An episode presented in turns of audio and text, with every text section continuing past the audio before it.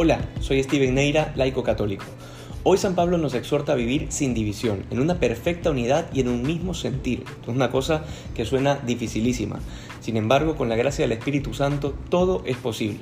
En un solo párrafo, San Pablo ha descrito una característica fundamental de la Iglesia, la unidad. Y si bien todos los católicos creemos lo mismo en cuanto a la doctrina, o al menos se supone que así debe ser, en la vida diaria de la iglesia hay situaciones bien particulares que como que nos hacen comprender por qué San Pablo dice lo que sigue a este párrafo de su primera carta a los Corintios. San Pablo dice, me he enterado de que hay discordia entre ustedes, porque cada uno ha tomado partido diciendo, yo soy de Pablo, yo soy de Apolo, yo soy de Pedro, yo soy de Cristo. ¿Acaso Cristo está dividido? ¿O han sido bautizados ustedes en nombre de Pablo? Bien, les decía que hay situaciones particulares a las que este llamado de atención de Pablo cae como anillo al dedo. Los grupos parroquiales, los movimientos eclesiales.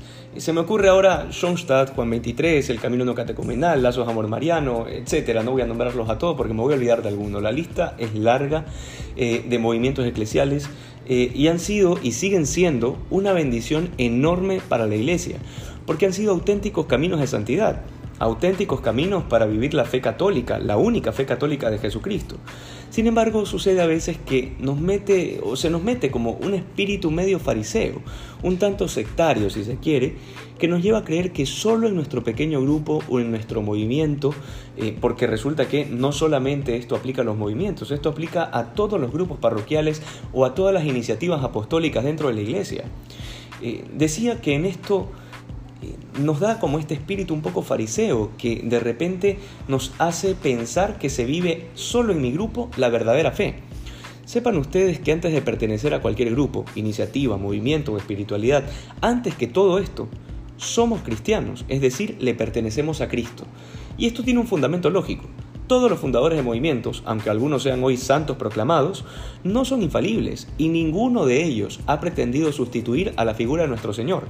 Sin embargo, hay muchos que caen como en, este, en esto de darle culto al líder. San Pablo sobre esto es clarísimo y hace una pregunta bastante dura. ¿Acaso han sido ustedes bautizados en nombre de Pablo? Verán, San Pablo no es tonto y sabe que como ningún líder es infalible, ni siquiera él mismo quiere arriesgarse a apropiarse del camino de salvación. Sobre esto Jesús en el Evangelio hoy nos lo deja clarísimo. La conversión es hacia Él, hacia sus palabras, y es la única puerta para entrar en el reino de los cielos. El único que llama por el nombre y que invita a que lo sigan es Jesucristo. Que nuestra adoración y nuestro camino de salvación sea solo Él, el de Jesús. De manera que no, no, no, tengamos estas confusiones que muchas veces suceden, en donde rendimos un culto eh, es decir, un culto de adoración que solamente es hacia Dios, eh, desgraciadamente a veces se lo rendimos hacia las personas, porque tal vez no hemos comprendido incluso la doctrina del culto que se le rinde a los santos. Ciertamente nosotros reconocemos que hay santos, es decir, hay personas que como amigos la iglesia nos lo presenta, nos lo presenta como modelos para seguir al único modelo de perfección que es Jesucristo. Sin embargo, estos cultos tampoco sustituyen ni pretenden sustituir al único culto de la tría que le corresponde solo a Dios. De manera que el día de hoy no caigamos en estas tentaciones de rendirle culto al líder, sea cual sea, de cualquier movimiento, de cualquier grupo, porque absolutamente nadie es infalible de forma absoluta, sino solamente Dios. Que Dios te bendiga.